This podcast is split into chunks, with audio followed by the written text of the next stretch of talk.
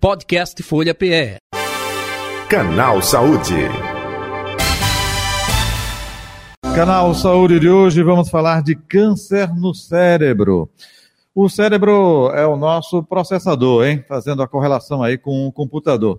Ele responde pelos estímulos, controles das funções vitais, como respirar, enxergar, se alimentar, pensar, se comunicar. Olha só a complexidade que envolve isso. E claro, quando vem é, uma desconfiança, opa, existe algo anormal, tumor no cérebro, opa, se confirmou câncer no cérebro, bem, a preocupação aí é redobrada. Mas para esclarecer, orientar sobre tudo isso, Vamos convocar o nosso convidado de hoje, o médico neurocirurgião Dr. Francisco Vaz, nosso convidado para falar sobre esse assunto, sobre esse tema. Dr. Francisco Vaz, boa tarde, prazer tê-lo aqui na Rádio Folha FM, Canal Saúde. J. Batista falando, tudo bem com o senhor? Boa tarde, Jota. Tudo bem com, com você? Fico feliz, tudo bem comigo. Espero que esteja tudo bem com todos os seus ouvintes e toda a equipe aí da, da Folha. Estamos mais uma vez aqui, muito feliz, muito obrigado pelo convite mais uma vez. Sempre uma satisfação. Nós... Nós é que agradecemos a atenção, enfim, de nos atender e esclarecer sobre um assunto tão importante. Lembrando que além do DAIO 96,7, 102,1, estamos também no youtube.com barra Folha de Pernambuco e no Facebook é arroba Rádio Folha PE. Doutor eh, Francisco, vamos falar um pouco sobre esta funcionalidade né, do nosso cérebro. Como eu disse, né, é realmente o nosso processador quando acontece né, uma situação como a identificação de um tumor, de é, um câncer, é, como a gente pode passar isso para é, uma pessoa? É com possibilidade de cura, tem cura, não tem? Mas vamos começar falando da importância desse órgão vital aí, né, que é o cérebro. É, pois é, o, o cérebro, ah, talvez eu falando e peço licença para falar como neurocirurgião, é o órgão mais espetacular de todo o corpo humano, não é? Ele, a gente pode dizer que o cérebro determina quem nós somos, né? Aquilo, como nos comportamos, como nos falamos, como nos relacionamos, e evidentemente todas as funções ah, cerebrais propriamente ditas ah, em relação à movimentação, ao controle da respiração, de pressão, enfim, de como a gente interage com o meio à nossa volta e também como interagimos, interagimos com, com nós mesmos, né? E, ah, sabidamente, quando nós, nós já sabemos, acho que a gente teve uma oportunidade de conversar sobre isso aqui num outro momento e reforçar que o cérebro infelizmente também, não é? Ele é sede de tumores, não é? E esses tumores, tumores, de uma maneira geral, nós falamos, são, digamos assim, caroços, né? São, são massas que surgem no interior da cabeça. E essas, esses tumores, eles podem nascer no próprio cérebro ou podem nascer de outros órgãos do organismo e viajarem para o cérebro, né, numa condição que a gente chama de tumores metastáticos ou, ou secundários. E esses tumores, eles também podem ser benignos ou malignos. Quando eles são tumores malignos, nós sim referimos a esses tumores como sendo cancerosos. Então, quando a gente fala em câncer cerebral, a gente está falando de um tumor cerebral maligno que nasceu no próprio cérebro ou em outro órgão e viajou para o cérebro. Né? Em relação aos sintomas, eles vão depender basicamente de onde ele se localiza no cérebro e da velocidade como eles crescem. Por exemplo, se tiver tumores que ficam próximos do centro da fala, o paciente pode ter dificuldade com linguagem. Perto do centro da visão, pode ter dificuldade com a, lesa, com a visão, dificuldade com equilíbrio, é, fraqueza motora, alteração de comportamento. E esses sintomas, eles podem ser mais ou menos dramáticos em função da velocidade com que esses tumores crescem. E aí eu costumo fazer uma relação entre um copo d'água que você começa a encher. Se você vai enchendo esse copo lentamente, você só vai ter sintomas, por assim dizer, quando esse copo ele transborda. Então, se você vai enchendo isso lentamente, o tumor cerebral ele pode cursar de maneira silenciosa durante um tempo e só depois causar sintomas, ou se ele cresce de maneira muito rápida, como a gente costuma ver nos tumores cancerosos, nos tumores malignos, então esses sintomas se manifestam de maneira mais rápida e mais intensa. E como eu falei, os pacientes podem ter dificuldade de linguagem, de força, e também um exame, um sintoma comum é dor de cabeça. Esse é um dos sintomas mais comuns, e isso assusta um pouco a população, porque, meu Deus, quem é que nunca teve uma dor de cabeça, não é verdade? Então, será que dor de cabeça é um tumor cerebral? Felizmente não. A minoria, a grande minoria dos pacientes que se apresentam com dor de cabeça, eles têm um tumor cerebral mas, em caso de dúvidas, uma, uma avaliação com, com médico especialista é recomendada. Deixa eu é, é, é, chamar a atenção para isso que o senhor falou. Opa, nem todo tumor que aparece na cabeça ou próximo do cérebro quer dizer que é maligno, não, não é isso? Não, absolutamente não. Existem os tumores malignos e existem sim tumores benignos. Por exemplo, um dos tumores benignos mais comuns, que é o tumor cerebral benigno mais comum, é chamado de meningioma. E o meningioma, ele nasce de uma das membranas que recobre o cérebro. O cérebro, tanto o cérebro como a nossa coluna vertebral, a medula espinhal, ele é recoberto por uma capa, uma membrana que é chamada de meninge. As meninges podem dar origem aos meningiomas. E a imensa maior parte dos meningiomas, cerca de 85% desses tumores, eles são considerados benignos. Perfeito. O, outro detalhe também, é, doutor é, Francisco Vaz, o senhor falou aí, é, cada caso é um caso, essa velocidade, é, quando é confirmado que é um câncer, pode passar muito tempo, é uma questão de pouco tempo, é de meses, não é, é, é depende muito de cada paciente, se tem histórico familiar, eu gostaria que você falasse um pouco sobre isso também. Isso, isso depende, depende muito. Existem tumores cancerosos, assim, malignos muito agressivos, que ah, eles se manifestam na cabeça, assim, poucos dias, poucas semanas até, né? Eles já começam a dar sintomas.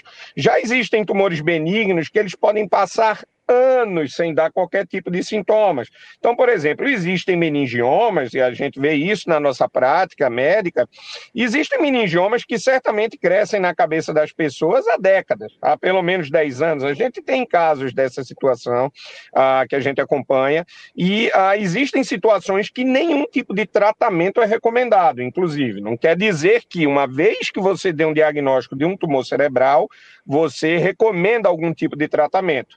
Se o paciente não tem sintomas e o tumor é de crescimento lento, você pode fazer um acompanhamento cuidadoso, com imagens periódicas de tomografia, ressonância, e só agir em caso de necessidade. Então, existem pacientes com anos que a gente acompanha e que não são tratados.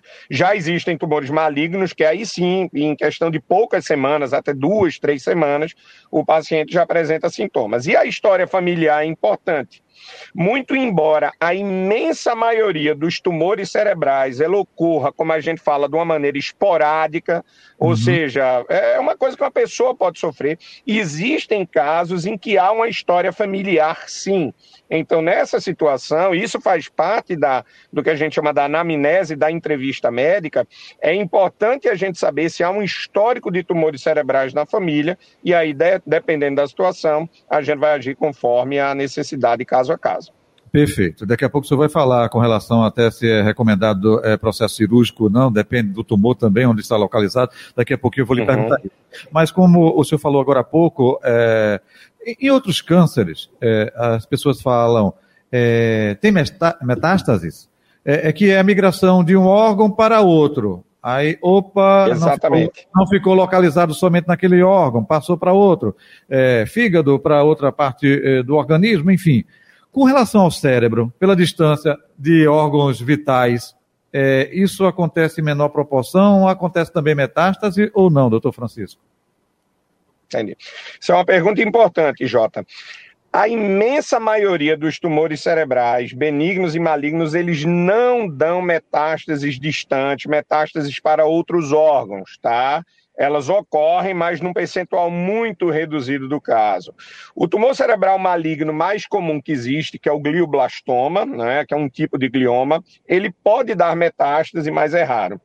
Já tumores benignos, eles dão muito mais incomumente e quando ocorrem, na verdade, eles estão associados a algumas síndromes genéticas, algumas doenças genéticas, o que reforça a importância na nossa entrevista médica procurar identificar nos pacientes que têm um histórico familiar de tumores no sistema nervoso central, tá? Então, existe, por exemplo, uma doença chamada neurofibromatose, onde o paciente pode ter tumores chamados neurofibromas, que são tumores benignos, mas que podem surgir em várias partes do organismo, não são metástases propriamente ditas, são mais alterações genéticas. Então, em linhas gerais, muito raramente os tumores cerebrais ou seja, aqueles que nascem no cérebro, eles se espalham para outros órgãos. O que é muito mais comumente observado são tumores, por exemplo, que nascem no pulmão, que uhum. nascem na mama nas mulheres. Isso, esses são tumores mais comuns de darem metástases cerebrais. Perfeito. Doutor Francisco Vaz, agora fale sobre. É uma vez diagnosticado, é, como é a abordagem, o tratamento, retira esse tumor, não retira, é, por parte eh, de comprometimento nesse processador que eu falei no início da entrevista, é algo Sim. mais delicado do que em outros órgãos? É, é, fale um pouco sobre tudo isso, por favor. Certo. Bom, Jota, uh, cada caso deve ser uh, individual, avaliado individualmente, não é? Uh, o diagnóstico, em relação aos cuidados, todos os órgãos do nosso corpo merecem um cuidado específico de tratamento. No caso do cérebro, isso não é diferente e a gente tem que ter muito cuidado quando a gente recomenda o tratamento de um tumor cerebral, porque nós temos dois grandes objetivos ao tratar um paciente que tem um tumor cerebral quando chega para consultar com a gente. O primeiro, evidentemente, é o tratamento da doença, que é a retirada desse tumor, seja benigno ou maligno, enfim, tratá-lo de alguma forma. E eu vou dizer o porquê de alguma forma, que além da cirurgia nós podemos fazer outros tipos de tratamento, mas também, além do tratamento do tumor, a gente tem que se preocupar na preservação da função neurológica do paciente. Ou seja, não é mais desejável, aceitável. A neurocirurgia ela evoluiu muito, a neurooncologia ela evoluiu muito nas últimas décadas em relação a esse objetivo de preservar a função. Ou seja, é interesse nosso que o paciente não tenha piora dos seus sintomas neurológicos e nem desenvolva nosso, novos sintomas neurológicos. Então, esses são os dois objetivos que nós temos quando tratamos um paciente com tumor cerebral. E uma vez que a gente dá o diagnóstico de tumor cerebral, a indicação de tratamento depende de uma série de fatores. Depende do, da idade do paciente, da condição clínica e neurológica, e também do como a gente vê na ressonância se é um tumor que fala a favor de ser um tumor benigno ou maligno. Então, o que eu quero dizer ah, em relação a esse primeiro momento é: se você não tem sintomas e, tum e o tumor que você vê na tomografia, na ressonância, ele é sugestivo de um tumor benigno, observação, acompanhamento é uma conduta aceitável e isso deve ser feita de maneira muito cuidadosa do uhum. paciente em conjunto com o seu médico, com o especialista. Perfeito. Tá? Agora, quando nós recomendamos o tratamento, basicamente nós temos três modalidades de tratamento. A modalidade cirúrgica, onde a gente faz uma abertura no crânio e a gente retira o tumor, e o objetivo é retirar o tumor. Normalmente a gente busca uma retirada completa, mas sempre buscando também preservar a função neurológica, como nós falamos. Então, essa é uma modalidade de tratamento. E a depender do tipo do tumor, da localização também, a gente pode usar radioterapia, e aí a gente tem uma modalidade que chama de radiocirurgia, que é uma radioterapia focal e bastante segura. em alguns casos selecionados também, a gente pode fazer quimioterapia. Tá? E aí vai depender se o tumor é benigno, se é maligno, qual a localização e qual a condição do paciente. Doutor Francisco, outro detalhe também. É, tem, tem é, é, classificação desse tipo de tumor? É, tumor número 1, 2, 3, de tamanho, assim como acontece em outros cânceres ou não? Existe sim, inclusive há uma classificação internacional da Organização Mundial de Saúde sobre os tumores cerebrais, e eles têm de vários tipos, né? Nós falamos, por exemplo, dos meningiomas, que são os tumores cerebrais benignos mais comuns, e dos gliomas, né? Especialmente o glioblastoma, que é o tumor maligno mais comum. Mas existem vários outros, tem, por exemplo, o papiloma de plexo coroide, o hemangiopericitoma, o neurocitoma, os gangliogliomas, enfim, existem dezenas desses tumores. No que a gente fala do grau 1, 2, 3 ou 4, nós normalmente nos referimos a esses tumores em relação à malignidade deles. Então, por exemplo, o glioma grau 1 é um glioma benigno, o glioma grau 2 também é um glioma benigno, não tão benigno quanto o grau 1, enquanto que o grau 3 é um tumor já maligno e o grau 4 é o mais maligno de todos. Então, a gente tem um glioma grau 1, 2, 3 e 4. Já nos meningiomas, nós chamamos meningiomas grau 1, 2 e 3. O 1 é o tumor, o meningioma benigno, que corresponde a 85% dos casos, enquanto que o meningioma grau 3 é um câncer, tá? Felizmente, ele representa menos do que 5% de todos os meningiomas. E o grau 2 é aquele grau intermediário. Ele nem é um tumor benigno, propriamente dito, nem um tumor maligno.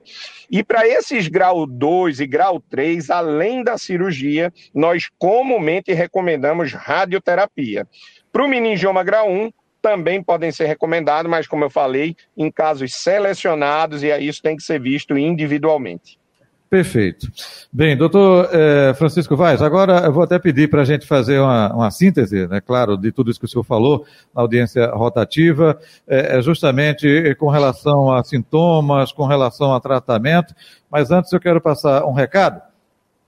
Você que está nos assistindo pelo YouTube, né, é, no Facebook também, se inscreva em nosso canal Folha de Pernambuco aqui no YouTube. Ah, lá você ativa o sininho e recebe as notificações, né, é avisado quando a gente está colocando novo conteúdo dê o seu like, o famoso joinha, caso você esteja gostando desse conteúdo. Faça também o seu comentário, sua crítica, dê sugestão para outros temas correlacionados com saúde, para que a gente possa trazer aqui para ser explicado por um profissional, por um médico né, da área de saúde, enfim, com relação a temas futuros. Bem, o nosso assunto de hoje, câncer no cérebro, nosso convidado, médico neurocirurgião, doutor Francisco Vaz. Primeiramente, doutor Francisco, câncer no cérebro tem cura?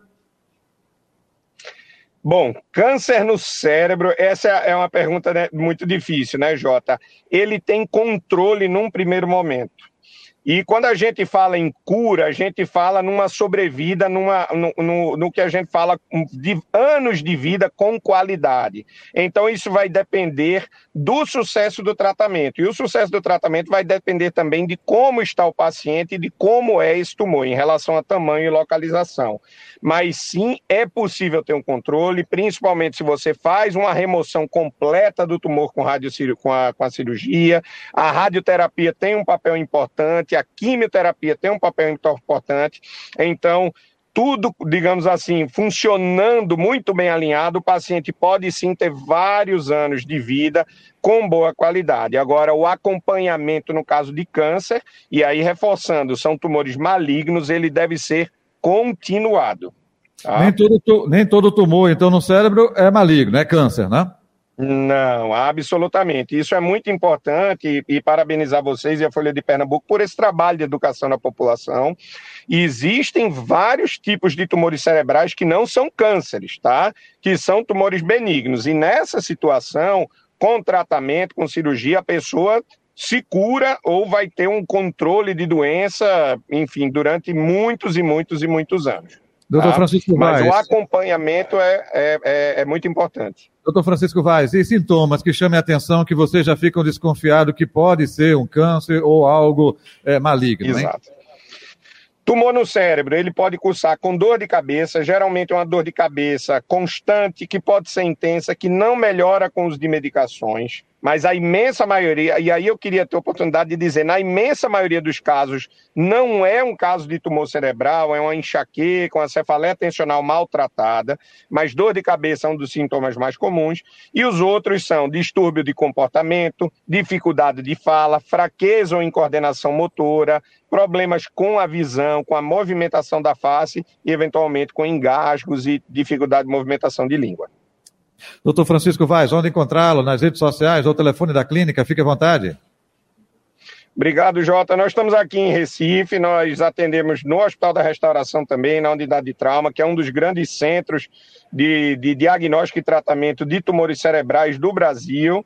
E ah, também atendemos no Real Hospital Português, nós ficamos no Real Neuro, que é o Instituto de Neurologia, Neurocirurgia e Coluna do Nordeste. E lá, tanto no português como na restauração, nós temos todo o suporte dos colegas, o, o suporte pessoal e tecnológico para a gente fazer aquilo que é de mais moderno no tratamento dos tumores cerebrais. Não apenas os cânceres, mas também os tumores benignos. É importante frisar isso. Ok, doutor Francisco Vaz, muito obrigado pela colaboração, um abraço, saúde e paz, até o próximo encontro. Outro, agradeço mais uma vez o contato e até uma próxima. Conversamos com o doutor Francisco Vaz, ele é médico neurocirurgião, participando do canal Saúde de hoje, que fica por aqui agradecendo o carinho, atenção, audiência, paciência. Um abraço a você, até o próximo encontro, hein? Podcast Folha PE. Canal Saúde.